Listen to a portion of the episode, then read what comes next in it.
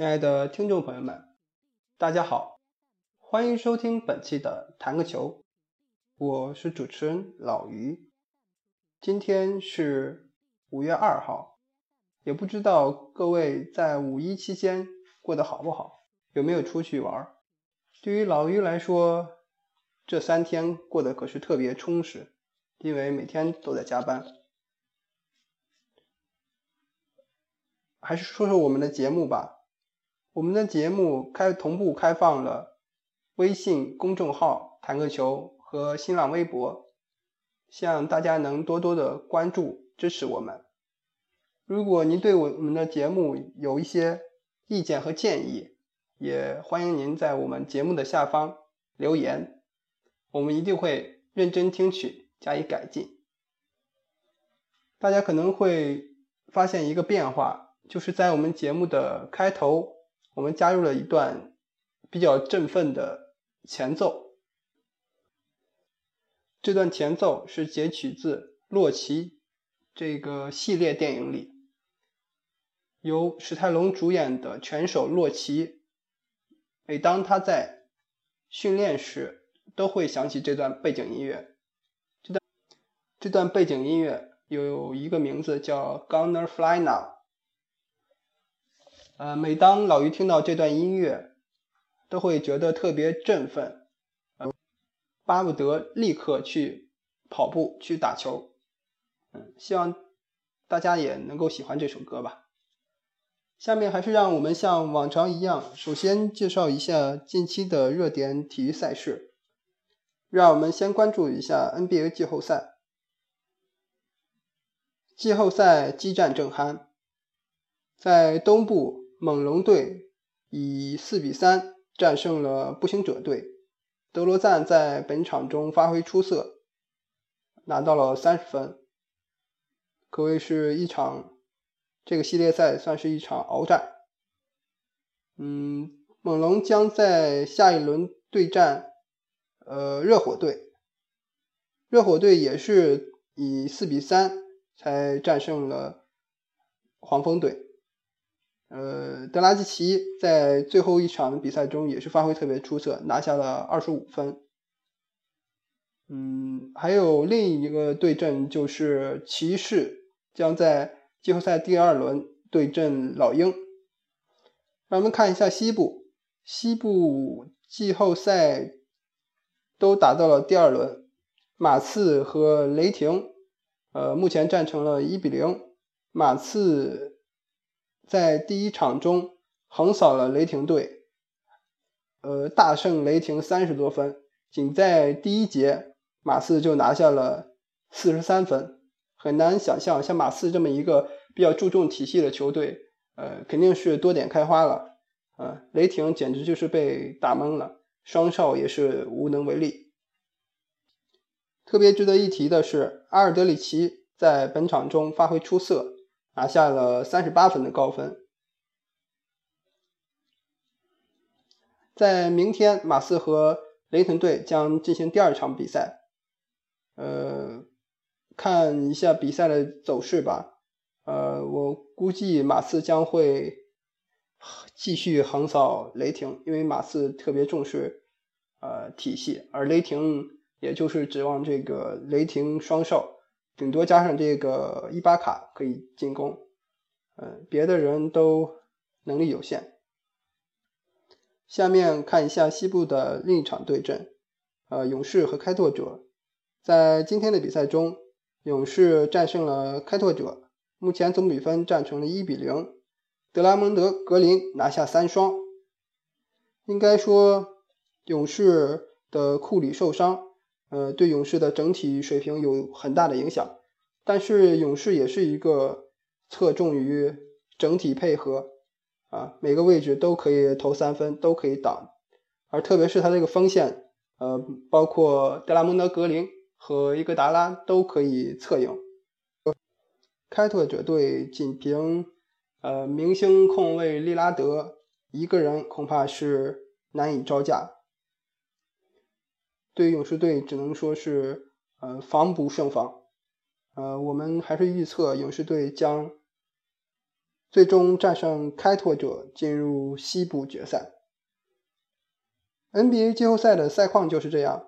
还有一个比较重磅的消息就是，呃，原勇士队的助教卢克沃顿，也是原来的湖人队的球员，前湖人队球员，与湖人队签了五年两千五百万的主教练的合同，正式成为湖人队的主教练。从上个赛季拜伦斯科特。执教湖人以来，湖人一直很少有一些重磅的消息受外界所关注。除了本赛季科比退役算是一个超重磅的消息以外，呃，也就是拜伦斯科特下课和这个卢克沃顿的成为湖人队主教练，算是能够吸引外界眼球的消息。呃，湖人队现在怎么说也算不上什么强队了，因为他也没有什么大牌的绝对的明星，也不可能吸引什么球星去湖人队。呃，我们只能是期待，呃，下个赛季的湖人队能够尽快重建，正尽快回归强队的行列，让我们拭目以待吧。下面让我们放眼一下国际足坛。欧冠半决赛的次轮将于五月四号，也就是本周三的凌晨开始打响。拜仁队将坐镇主场迎战西甲的劲旅马德里竞技。上一场拜仁慕尼黑在这个马德里竞技的主场以零比一输给了马竞队。我想这一场，呃，拜仁慕尼黑肯定是想，呃，在主场有更好的表现。对于马德里竞技呢，有一个好消息是，他们的主力后卫戈丁以及就是叫卡拉斯科，呃，已经伤愈复出，可以出战欧冠次轮的比赛。在另一场半决赛的对阵中，皇家马德里将在主场迎战英超的曼城队。对于皇马的一个特别好的消息是，C 罗已经恢复训练了。估计是可以赶上次轮的比赛。上一场两队零比零闷平，我估计这一场 C 罗复出肯定不会以平局收场吧。下面让我们将目光转向英超。现在对于普通球迷来说，最关注的应该是莱斯特城队何时能够夺得英超的冠军。莱斯特城队。近期这场比最近的这场比赛是以一比一战平了曼联队，呃，目前还是领先了热刺队八分，估计是英超冠军已经毫无疑问，但就是何时能够提前获得冠军的问题。让我们一起见证这个奇迹的发生。最后，还是让我们看一下亚冠联赛。亚冠联赛将在明天打响，上海上港将对阵水源三星，而苏宁呢将对阵全北现代，鲁能泰山将对阵泰国的武里南队，和这个恒大已经无关紧要了，呃，估计是也铁定出局了，只能说是不是能够尽心尽力的踢好最后一场。挽回颜面的比赛了。好的，体坛热点就回顾到这里。下面让我们进入今天的主题：我本良善。往往我们说这个人善良，肯定是他有高尚的品德；而我们说这个人是恶人，他就是肯定是。做了特别出格的事儿，让我们感到特别厌恶、无法接受。在体育界会有哪些善举呢？一个比较典型的例子吧，是在某年意甲的第三十三轮，拉齐奥与佛罗伦萨的关键之战中，下半场在走入禁区内，佛罗伦萨巴西中场阿马拉尔对内德维德犯规。光头裁判科里纳立刻判罚了点球，但是内德维德拒绝接受点球。内德维德认为阿马拉尔的腿并没有碰到他，并没有犯规。科里纳由于受到站位的限制，造成了错判。科里纳也接受了内德维德的拒绝，并走向前与内德维德握手致谢。杰克中场内德维德的人品毋庸置疑，这也在后来足坛被传为了一段佳话。下面让我们来说一下恶人。往常恶人给我们的印象，或是青面獠牙，或是张牙舞爪。就像郭德纲的相声里所所说的，于谦儿的二大爷，啊，青须须的络腮胡子，一巴掌块护心毛，啊，身上背后纹的是皮皮虾玩弹球，不纹皮皮虾玩弹球，起码也要纹个。海带什么的，恶人都是有明显特征的，我们都一眼可以看出来啊，他就是恶人。当今的足球界、篮球界，真的会有这种人吗？呃，老于从网上看到了一个帖子，是这么说的：他认为当今的 NBA 已经不如以往的那么火爆。那感觉比之前更加的友善，更加绅士了。很少有几个特别叛逆的球员。他倒是总结了在当今赛场上的恶人。他是通过一些，例如像技术犯规的数量和恶意犯规，还有被驱逐的数量，去选取的这些恶人。这份名单里有公牛队的乔金·诺阿，呃，灰熊队的兰斯·史蒂芬森，尼克斯的卡梅隆·安东尼，有泰森·钱德勒、神经刀 J.R. 史密斯，还有这个二胖帕金斯、霍华德，还有原来雄鹿队的拉里·桑德斯，居然还有凯文·杜兰特。有格里芬、威斯布鲁克和马特·巴恩斯，这确实是一个经常找事儿的家伙。还有就是经常有技术犯规被罚出场的这个国王队的考神德马库斯·考辛斯。但是名单上的这些人与他们的前辈们比，可谓是小巫见大巫。NBA 历史上有着许许多多的，可以说是臭名昭著的恶人。排在历史前五的有谁呢？让我们看一下，排在第五位的就是在澳门山宫殿事件中暴打球迷的慈世平 （World Peace） 嘛，原名叫阿泰斯特。他有着强壮的身体和火爆的性格。以及令人捉急的球商，经常喜欢在球场上与对手互喷，或者直接与对手互摔，还多次引发群殴事件。让我们看一下第四名是大虫丹尼斯罗德曼。罗德曼满身纹身，在作为球员的时候呢，他就是。经常染一些五彩缤纷的头发，呃，每一场比赛都换了头发。在老于的印象中，罗德曼应该是染过很多种颜色，呃，有绿色、红色、白色啊，以及各种颜色。那简直就像极了香港电影里的古惑仔嘛。罗德曼的脾气也相当暴躁。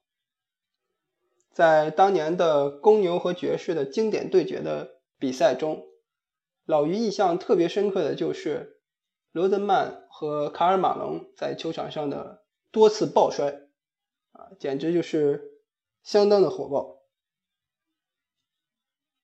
丹尼斯·罗德曼呢，爆粗口简直说是家常便饭，还脚踢过摄影师。罗德曼可以说是敢于和任何人开讲。他是个特别特立独行的家伙。多次去朝鲜与金正恩交流篮球嘛，他和金正恩是哥们儿。呃，第三名，恶人榜第三名是大嘴查尔斯巴克利，他在球场上也是一个著名的打手，他有强悍的球风啊，比较经典的就是他与奥尼尔的两人在场上的开打。巴克利别看身高不如奥尼尔高，但是非常的强壮。嗯，他经常是他是打四号位的，应该是大前锋嘛。他的身高可不是太高。下面让我们揭晓一下恶人榜的第一名，那就是比尔·兰比尔。兰比尔是八十年代底特律活塞队的坏小子军团中最坏的一个，他总是能够在球场上。用武力在打球，而且特别喜欢挑衅对手，也喜欢嘲笑对手，甚至还不惜一切的对对手使用恶意犯规，不知毁了多少球员。曾经就是他带头把乔丹硬生生的从空中拉拽下来，险些引起了两队的大规模的群殴。可以说，NBA 第一大恶人。兰比尔是实至名归。当然，像我们刚才提到的卡尔马龙，呃，他的铁肘也是特别出名。他还会经常去参加一些呃 WWE 就是摔跤的比赛，呃，网上有一些视频，呃，听众们抽时间可以去看一下。再让我们看一下足坛。按照上面的逻辑，给我们印象比较深刻的就是皇马队的主力后卫佩佩，他有武僧的绰号。比较经典的就是，好像是在与切尔西的比赛中，背后直接踹倒了是特里啊还是兰帕德。还有不得不提的一个恶人，那就是意大利的前国脚马特拉齐。好些人认识马特拉齐，可能是在零六年的德国世界杯上，在意大利和法国的决赛中，齐达内头顶了马特拉齐，造成了齐达内被判红牌离场，被罚出场。最后这场比赛是意大利获得了零六年德国世界杯的冠军。好些球迷可能会说，马特拉齐明显是个受害者呀，他怎么会是恶人呢？让我们翻开这个马特拉齐的俱乐部比赛还有国家队比赛的履历之后，才发现这简直也不是一个善茬，或者说是一个最让人胆寒的一个恶人。比较经典的就是，因为马特拉齐效力的是国际米兰队，在米兰德比战中。马特拉齐对效力于 AC 米兰的舍甫琴科一个飞腿，啊，在当时一个月后的五月十三日，冠军联赛德比的第二回合上半场，马特拉齐一脚踢在了倒在地上的鲁伊科斯塔的胸口。在比赛进行到五十二分钟时，一次后场的争顶中，马特拉齐落地以后一拳。呃，打在了这个卡拉泽的小腹上。马特拉齐又在一次解围中一脚重重的踢在了舍甫琴科的裆部，险些让我们亲爱的舍瓦断后。又在一次边线的争抢中，舍甫琴科被马特拉齐用肘砸在头部，啊，当场就掩面倒地。零四年二月比赛中。国际米兰四比零大胜锡耶纳，在赛后球员通道中，马特拉齐打伤了对方的后卫队员齐里洛，马特拉齐也因此被足协禁赛了两个月，这就有点不太人道了。四比零大胜了别人还打别人，脑子坏掉了吗？说了那么多，总结了一下。恶人一共就分两种，大部分的恶人，在比赛中无非就是凶悍啊，特别勇猛啊，积极拼抢，给人的印象就是一些硬汉啊，更像是一种斗士，让人生畏。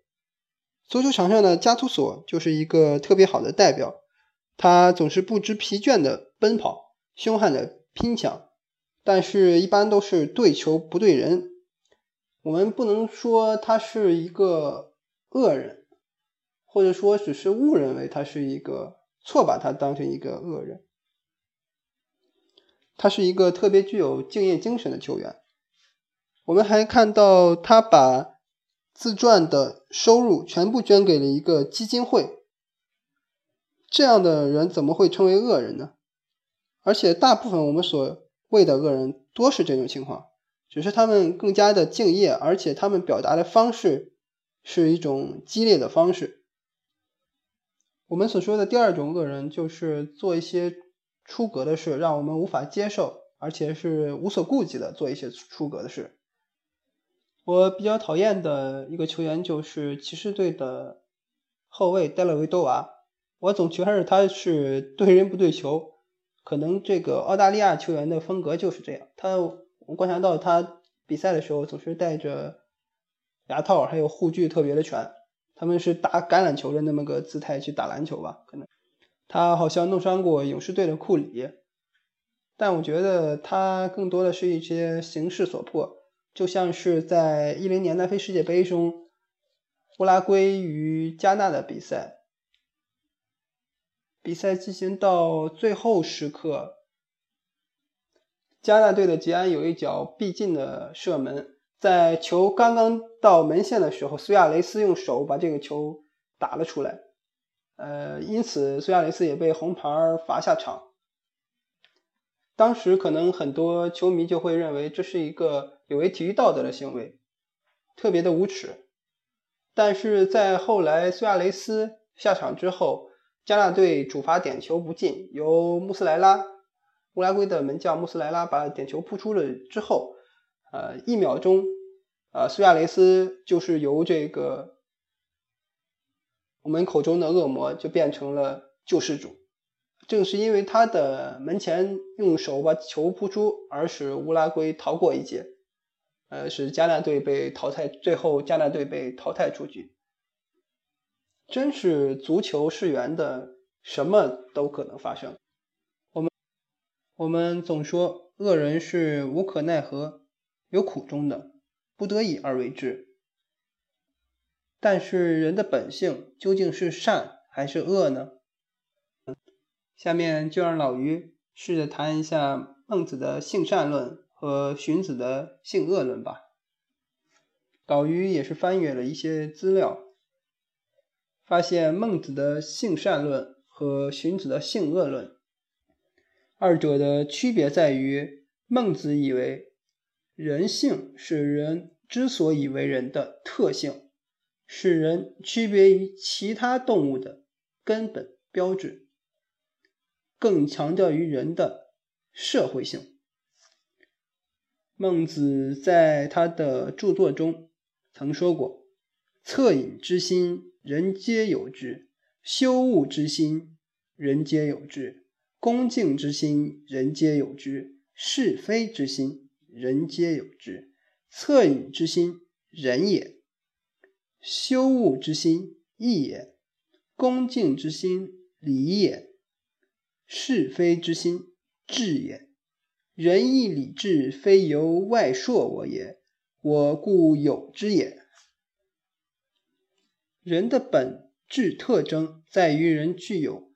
恻隐之心、羞恶之心、辞让之心和是非之心这四心，进而可以发展为仁义礼智这四德。而荀子的性物论是认为人是在未进入社会生活之前所生来具有的自然本性，更强调的人的动物性。他认为人的自然属性中，就是一些恶的因素，而对于人的道德呢，是在后天进行人为培养的。孟子所强调的人与动物的根本区别就是人具有道德，而荀子呢，他是认为人具有一些动物性，就是自然的本能，例如是饥而欲饱、寒而欲暖、劳而欲休等生理上的本能，以及好荣恶辱、好利恶害等心理本能。至于这两种理论是谁对谁错？我们也不去讨论它，因为终究也没有一个定论，只是两者的侧重点不同。我们人类可能会自欺欺人的更愿意相信，我们与动物、别的动物是有区别的，我们具有道德、高尚的品德，但是从本性上来说，我们并不比别的动物高级多少。或仅仅是我们自己认为，人类是世界的主宰，是地，一切都是以我们为中心的。我们的这套道德理论，更像是一种维护我们人类主宰地位的工具。老于在网上看到这么一则帖子，啊，觉得还不错，拿出来给大家分享一下。人类。是一种复杂多样、喜欢撒谎、虚伪狡诈和难以理解的动物。在其他动物看来，人类简直不可思议。与其说是因为人类的力量，倒不如说是人类的狡诈与精明。人发明了善良的道德心，为了能够一次性的享受简单的灵魂，并且整个道德观念是一种长期的。肆无忌惮的伪造行为，只有这样，人们才有可能在看到灵魂的时候得到享受。从这一观点来看，狡诈这一观念所包含的东西，也需要比人们通常认为的多得多。